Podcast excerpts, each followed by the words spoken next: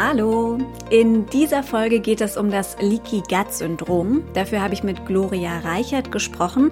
Gloria ist studierte Ernährungstherapeutin. Vor dem Studium hat sie als pharmazeutisch-technische Assistentin in einer Apotheke gearbeitet und sich dort und im Studium intensiv mit dem Thema Darm auseinandergesetzt. Ich habe vor einiger Zeit einen Vortrag von ihr zum Thema Leaky Gut gehört und weil ich den sehr interessant fand und das Thema Leaky Gut ja auch für viele Reizdarm- und SIBO-Patienten ein Thema ist, wollte ich sie unbedingt auch hier im Podcast haben. Und das hat geklappt, deswegen jetzt viel Spaß beim Hören. Wie immer gilt, dieser Podcast ersetzt natürlich nicht den Arztbesuch. Darum, wenn du Beschwerden hast, bitte wende dich an deinen Arzt oder Heilpraktiker. Hallo Gloria. Hallo. Wir steigen direkt mal ein. Was ist denn Leaky Gut überhaupt? Also das Leaky Gut Syndrom ist letztendlich eine gestörte Funktion der Darmbarriere, spielt sich vor allem im Dünndarm ab und der Begriff hört sich jetzt erstmal so an, als wären da Löcher im Darm, weil es übersetzt ja auch löchriger Darm heißt. Aber so ist es zum Glück gar nicht, sondern es ähm, befindet sich alles auf Zellebene, dass da was nicht funktioniert. Und zwar gehen die Regulationsmechanismen zwischen den Zellen kaputt oder funktionieren nicht richtig. Und dann können letztendlich Stoffe eindringen in den Organismus, in den Blutkreislauf. Und ähm, dort findet dann eine Abwehrreaktion statt. Und dann kann es auch zu Entzündungen kommen und Probleme machen, Symptome. Jetzt hast du gerade schon gesagt, das passiert im, im Dünndarm. Was ist denn das Besondere am Dünndarm und warum ist es da besonders problematisch vielleicht auch? Im Dünndarm ist es so, dass ähm, hier die meiste Verdauung und auch Nährstoffaufnahme stattfindet.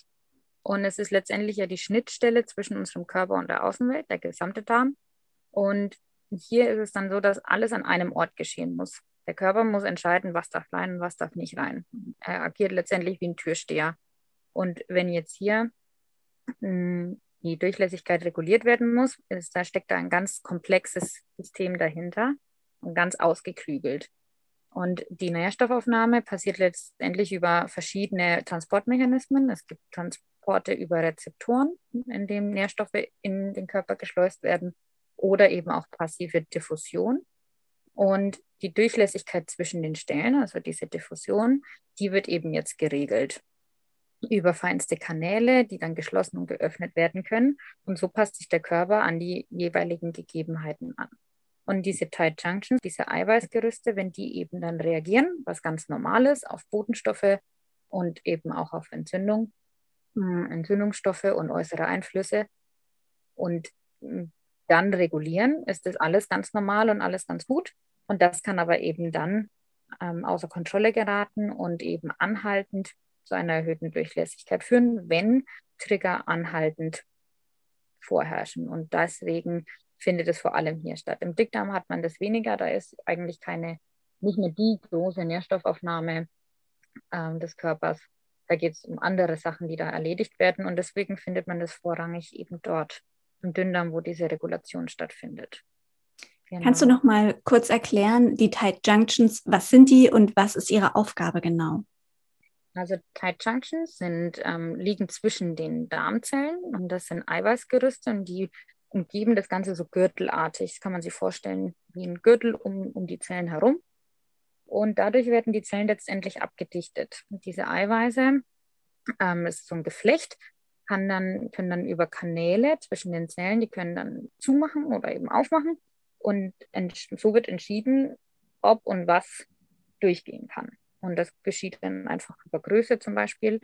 Und diese Eiweiße können aber auch wieder reagieren, wenn jetzt ein Botenstoff, wie zum Beispiel Entzündungsstoffe, andocken, ähm, können die aufmachen oder eben Histamin zum Beispiel. Und deswegen hat man auch so ein Problem, ähm, diesen Teufelskreislauf, weil ähm, diese Tight Junctions dann zum Beispiel auf eine Entzündung oder auf Stress oder auf eine Aktivierung des Immunsystems über Histamin reagieren. Die machen auf. Und dann können eben, ähm, Schadstoffe zum Beispiel eindringen.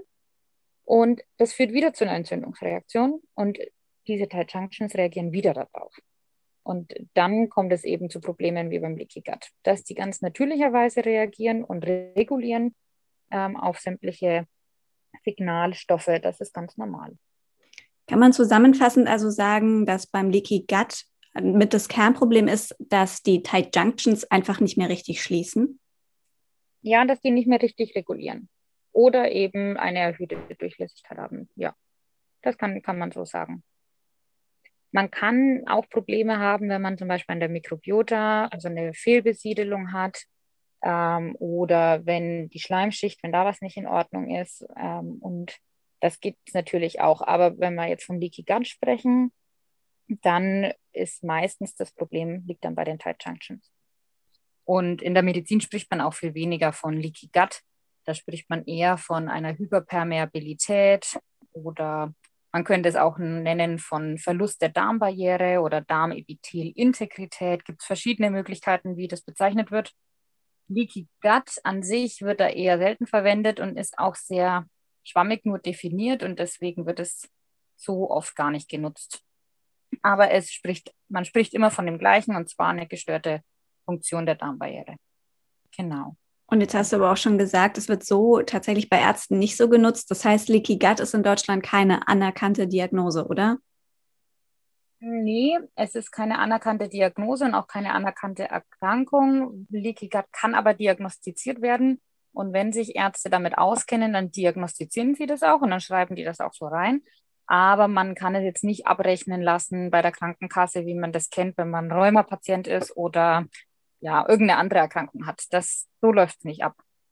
Jetzt hast du schon gesagt, wenn, wenn Ärzte sich damit auskennen und das erkennen, wie ist dein Gefühl? Ähm, wie gut angekommen ist das Thema in Deutschland bei Ärzten? Relativ wenig. Also es gibt Ärzte, die sich damit auskennen. Ich hatte auch das Glück, mit einigen zusammenzuarbeiten, schon ähm, die damit arbeiten eben ähm, und die das dann auch feststellen und so mit reinschreiben in den, in den Arztbrief.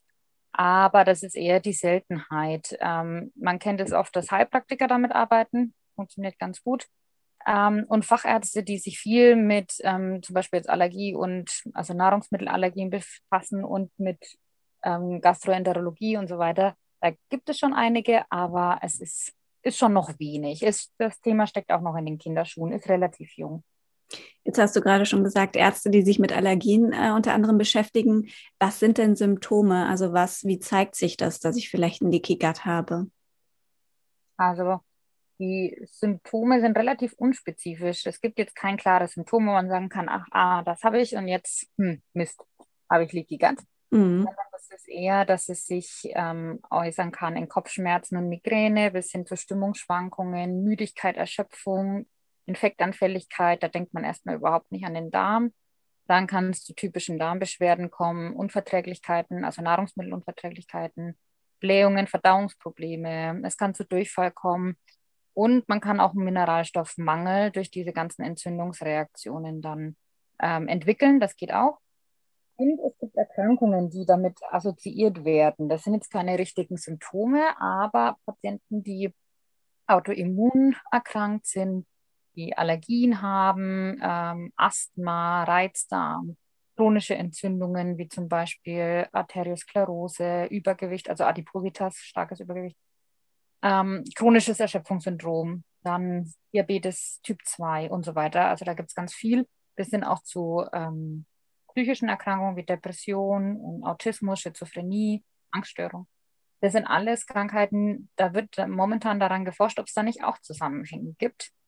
Da ist man sich aber noch nicht klar, ob das jetzt, äh, was jetzt Henne und Ei ist. Also was war zuerst die Erkrankung und daraufhin das Leaky Gut oder ähm, das Leaky Gut als Ursache und als Symptom im Groben gesagt dann so eine ähm, Folgeerkrankung. Mhm. Und wie gesagt, die Forschung ist auch sehr jung. Das heißt, da kann man noch nicht dafür, da, so viel dazu sagen. Aber die sind, also es geht in diese Richtung. Genau. Wie finde ich denn überhaupt raus, ob ich ein Leaky Gut habe? Also wenn ich jetzt einige der Symptome vielleicht sogar habe, die du genannt hast, was muss ich tun, um herauszufinden, ob ich es denn habe? Also ganz wichtig ist erstmal, wenn ich Symptome habe, weil die so unspezifisch sind, dass man erstmal überprüft, was es sein kann und ob es auch eine andere Erkrankung sein kann, weil Migräne und eben auch Erschöpfung oder Müdigkeit und Unverträglichkeiten können bei ganz vielen Krankheiten vorkommen. Mhm. Deshalb muss man da schon mal erstmal abklären, was könnte sonst dahinter stecken. und dann eben zu einem Facharzt gehen und mit dem das Ganze besprechen. Wenn das heißt, Facharzt in dem Fall wäre es einfach der Gastroenterologe, oder? Genau, wenn man jetzt schon vom Leaky Gut ausgeht. Ja. Wenn man aber jetzt natürlich äh, psychische Probleme hat oder man hat ähm, Migräne und so weiter, dann muss man das auch eben neurologisch abklären lassen. Mhm. Ja, und, ähm, oder beim Psychologen abklären lassen, je nachdem, was man dann eben hat. Bei starken Kopfschmerzen, wiederkehrenden und so weiter, bei Diabetes, dann muss man natürlich erstmal hier zum Facharzt gehen, ähm, schauen, wo, wo ist was anderes noch im, im Argen. Und wenn das dann abgeklärt ist und man findet wirklich nichts oder man ist dann quasi austherapiert und hat trotzdem Probleme und so weiter und so fort, dann kann man sich schon noch intensiver damit beschäftigen, kann man auch von Anfang an. Man darf nur die anderen Sachen einfach nicht außen vor lassen. Und dann muss man ein bisschen länger recherchieren, dann findet man Fachärzte und Heilpraktiker, die sich eben damit auskennen. Und ähm, dann kann man das Ganze diagnostizieren. Es gibt verschiedene Tests. Ähm, ähm es gibt einen Urintest, da trinkt man verschiedene Zuckerarten, der nennt sich Lactulose-Manitol-Test. Und nach einer definierten Zeit wird dann geguckt, wie viel von den Zuckern wurde aufgenommen und ob das eben im normalen Verhältnis ist oder ob ein unterschiedliches Verhältnis ist und eine Menge, die unterschiedlich ist zu normalerweise. Und dann kann man darauf schließen, wie hoch ist die Durchlässigkeit des Darms. Dann gibt es noch zum Blutparameter zum Beispiel Zonulin oder ein Protein, das darmspezifisch ist. Das nennt sich Intestinal Fatty Acid Binding Protein. Genau, und ähm, das sind eben auch Indikatoren dafür, dass die Durchlässigkeit erhöht ist. Und man kann es auch über den Stuhl bestimmen. Da gibt es dann Halbprotektin, Alpha-1-Antitrypsin und so weiter.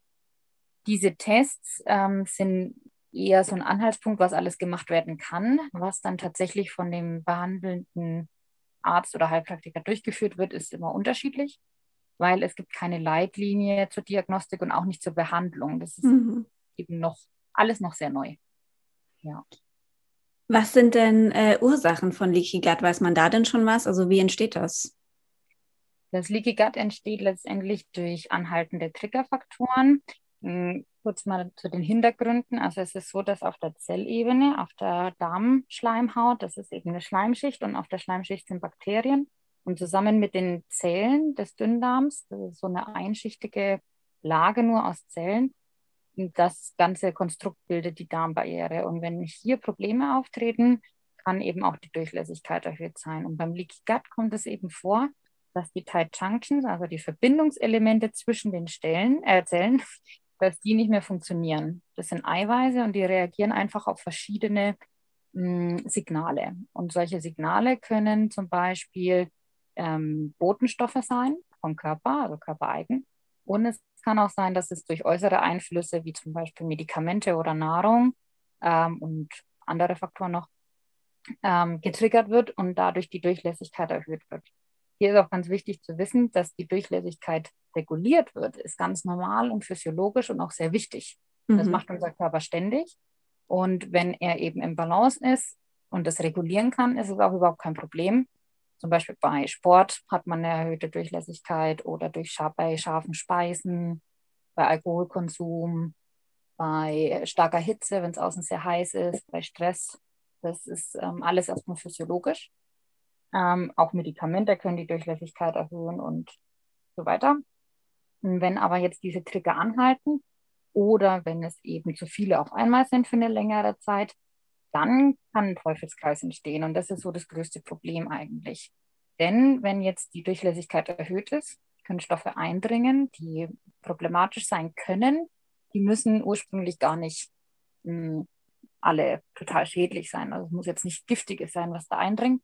Das können eben auch Allergene sein, wie Nahrungsprotein, das nicht aufgespalten ist oder ähm, Bakterienbestandteile aus dem Darm, die da eigentlich gar nicht reingehören, aber die ganz natürlicherweise bei uns im Darm schon vorkommen, aber eben da nicht durch sollen. Und wenn die jetzt durchgehen, kann eine Entzündung entstehen. Und da liegt das Problem. Du hast jetzt gerade schon gesagt, ähm, zum Beispiel langanhaltender St also oder Stress kann da äh, Grund für sein. Ähm, auch Medikamente, äh, gibt es da zufällig Beispiele? Also hast du da ähm, Beispiele, was für Medikamente da zum Beispiel ja, Problem, Probleme machen können und dafür sorgen können, dass diese Barriere langfristig ähm, sozusagen gestört ist? Also ganz typischerweise wären das zum Beispiel Schmerzmittel wie ähm, Ibuprofen, Diclofenac, ähm, auch ASS, also As Aspirin letztendlich darf man mhm. so, darf ich das nicht sagen. Doch, ähm, doch. okay.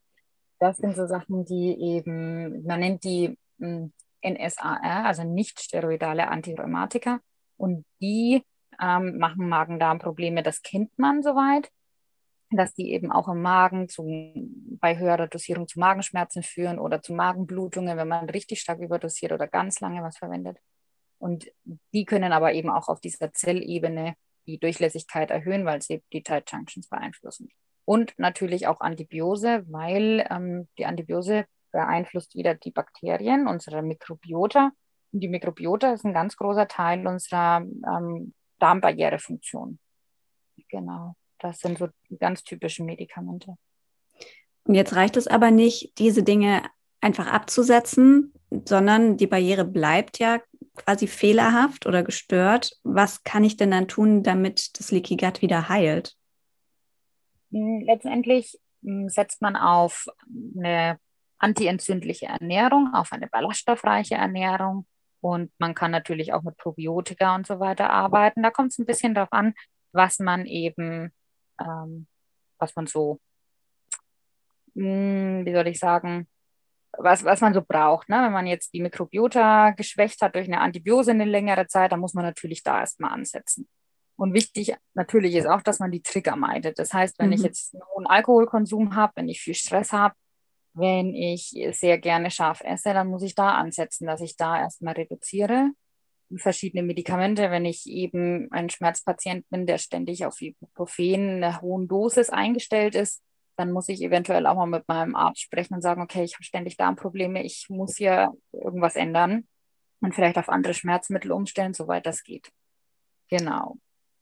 Kann ich auch speziell der Schleimhaut noch was Gutes tun? Also du sagst schon Probiotika, die da ja natürlich auch helfen, aber gibt es gewisse Vitamine, Mineralstoffe, die da noch sinnvoll sein können? Genau, also bei der ballaststoffreichen Ernährung, die ist schon mal sehr super für die Darmschleimhaut, weil diese Ballaststoffe dann zu kurzkettigen Fettsäuren werden und das ist wiederum Nahrung für das Darmepithel. Außerdem gleiten die Ballaststoffe dadurch, dass sie gut Wasser binden, den Darm auch schön aus ähm, das hat so zwei Vorteile. Und dann bei der antientzündlichen Diät setzt man zum Beispiel auf Omega-3-Fettsäuren. Die findet man im fetten Seefisch, in Algen, auch im Leinöl, Rapöl und in Nüssen, auch in Walnüssen, aber ähm, nicht so voll, also nicht so viel. Und die Kapazität des Körpers aus diesem Leinöl oder dem Rapsöl dann letztendlich die Omega-3-Fette zu basteln, weil da keine natürlichen Omega-3-Fette an sich schon drin sind. Die müssen erst im Körper dann gebildet werden. Die Umwandlungsrate ist nicht so hoch. Das heißt, fetter Seefisch und Algen sind so die Hauptquellen dafür für Omega-3. Und dann kann man mit Spuren- und Mikronährstoffen arbeiten. Hier ist es wichtig, dass man die vorher testen lässt. Also da nicht einfach ähm, blind irgendwas einnehmen, das ist der falsche Weg. Mhm. Aber ganz typisch wäre zum Beispiel Zink. Zink mhm. ist ähm, in Fleisch, in Fisch, in Milchprodukten und auch in Soja und Nüssen. Jetzt mal so, das sind so die ähm, Nahrungsmittel, wo viel drin ist. Natürlich noch in vielen weiteren ähm, Nahrungsmitteln, aber eben in größeren Mengen. Dann zum Beispiel Selen ist ein sehr gutes Mittel, um da anzusetzen. Es wären zum Beispiel Paranüsse, die da gut geeignet sind, auch Fleisch, Fisch wieder, Eier, auch Pilze haben ähm, viel Selen und Zwiebeln, Linsen, sowas. Und bei den Vitaminen wäre es zum Beispiel das Vitamin A, das Beta-Carotin, was man kennt, Tomaten, Karotten, aber auch grünes Gemüse, so dunkelgrünes Gemüse wie Spinat, Grünkohl, auch Brokkoli enthält Vitamin A. Vitamin D und E. Vitamin D kriegt man nur über die Sonne oder über Nahrungsergänzungsmittel. Außer jemand mag gerne Lebertran, dann ist natürlich gerne essen, aber ansonsten braucht man dafür die Sonne. Genau. Und beim Vitamin E hat man wieder die Pflanzenöle und Nüsse. Das wären auch Vitamin C natürlich noch. Das kriegt man eigentlich über unsere normale Ernährung, wer Gemüse und Obst ist, ganz gut hin. Das findet man in roter Paprika, Zitrusfrüchte, Beerenfrüchte, auch in Petersilie, auch wieder in Brokkoli. Genau. Und dann gibt es noch ein paar Aminosäuren, mit denen man arbeiten kann. Das wäre zum Beispiel Tryptophan und Glutamin. Diese Aminosäuren haben eben sind auch wieder sehr gut für die Darmschleimhaut, für die Darmzellen. Die lassen unsere Zotten wachsen, das sind diese Ausstülpungen. in unserem ähm, Dünndarm, die die Oberfläche vergrößern, die ganz wichtig sind und sind eben sehr gut auch für die Zellen an sich. Und die findet man zum Beispiel auch wieder in Soja, in Erdnüssen, Cashewkernen, Linsen, auch in Fisch und Fleisch, in Hartkäse, vorzugsweise Edama, aber es geht auch anderer. Ja. Und dann Probiotika, Symbiotika, das hatten wir schon. Da kann man natürlich mit angereichertem Joghurt oder eben so Naturjoghurt arbeiten, auch mit äh, Kimchi und Sauerkraut. Aber man kann es auch supplementieren, wenn man das möchte, ne? wenn man große Mengen davon benötigt, um mal eine Kur zu machen. Geht mhm. das auch mhm. sehr gut. Genau. Angenommen, ich mache das alles, also ich lasse die Trigger weg und äh, ernähre mich tatsächlich entsprechend, supplementiere vielleicht das ein oder andere, das ich über die, ähm, über die Nahrung nicht äh, ausreichend bekomme. Wie lange dauert diese Behandlung ungefähr oder ja, wie lange dauert es, bis ich mit einer Verbesserung rechnen kann? Pauschal ist es relativ schwierig zu sagen. Mhm. Kommt schon mal ganz darauf an, wie viele Trigger habe ich ähm, in meinem Alltag integriert, wie stark habe ich die integriert wie gut kann ich die reduzieren, ähm, welche Schädigung liegt vor, sind andere Erkrankungen oder Unverträglichkeiten schon ausgeprägt und so weiter. Ähm, es ist aber so, dass sich das, die Dünndarmzellen ja auch wieder erneuern und nach ungefähr sechs Wochen ähm, sind die auf jeden Fall wieder, hm, hat sich das alles wieder regeneriert. Mhm. Und dann kann man schon mit anfänglichen Verbesserungen rechnen, wenn man eben auch mit der Entzünd die Entzündung in den Griff bekommt. Da kommt es auch darauf an, ob man noch andere Entzündungen im Körper hat oder Trigger. Ähm, aber ich würde mal sagen, man, ja, ein guter Monat, lieber sechs Wochen, muss man schon geduldig sein, damit man ähm, da gute Ansätze hat. Aber es ist, wie gesagt, mh, mm, eher eine ganz grobe Richtlinie. Mhm. Und kann ich danach weitermachen wie davor oder bleibe ich besser bei der gesunden Ernährung und versuche die Trigger weiterhin zu meiden? Ich denke natürlich über der gesunden Ernährung, das ist schon die bessere Wahl. Ja. Ähm, man muss natürlich jetzt nicht, wenn man angenommen, jemand macht das ganz streng und will das wirklich loshaben und verzichtet auf Alkohol und isst überhaupt nichts scharf und stark angebratenes und so weiter und äh, geht so ein bisschen in Richtung Schonkost, wie man das früher genannt hatte, dann ähm, muss man dabei nicht bleiben. Ne? Man muss da nicht ins Extreme fallen. Aber es ist natürlich so, dass ein reduzierter Konsum von Alkohol und jetzt nicht täglich oder in, in Extremen immer dazu führt oder auch eben gesunde Ernährung immer dazu beiträgt, dass es einem gut geht. Und diese antientzündliche Diät ist für ganz viele Sachen nützlich. Und auch Ballaststoffe sind für ganz viele Sachen wichtig. Ähm, und ein guter Vitaminhaushalt ist für viele Sachen wichtig. Da sollte man schon dabei bleiben. Ähm, aber man darf auch hin und wieder Alkohol trinken, man darf auch hin und wieder scharf essen, wenn man das sehr gerne mag.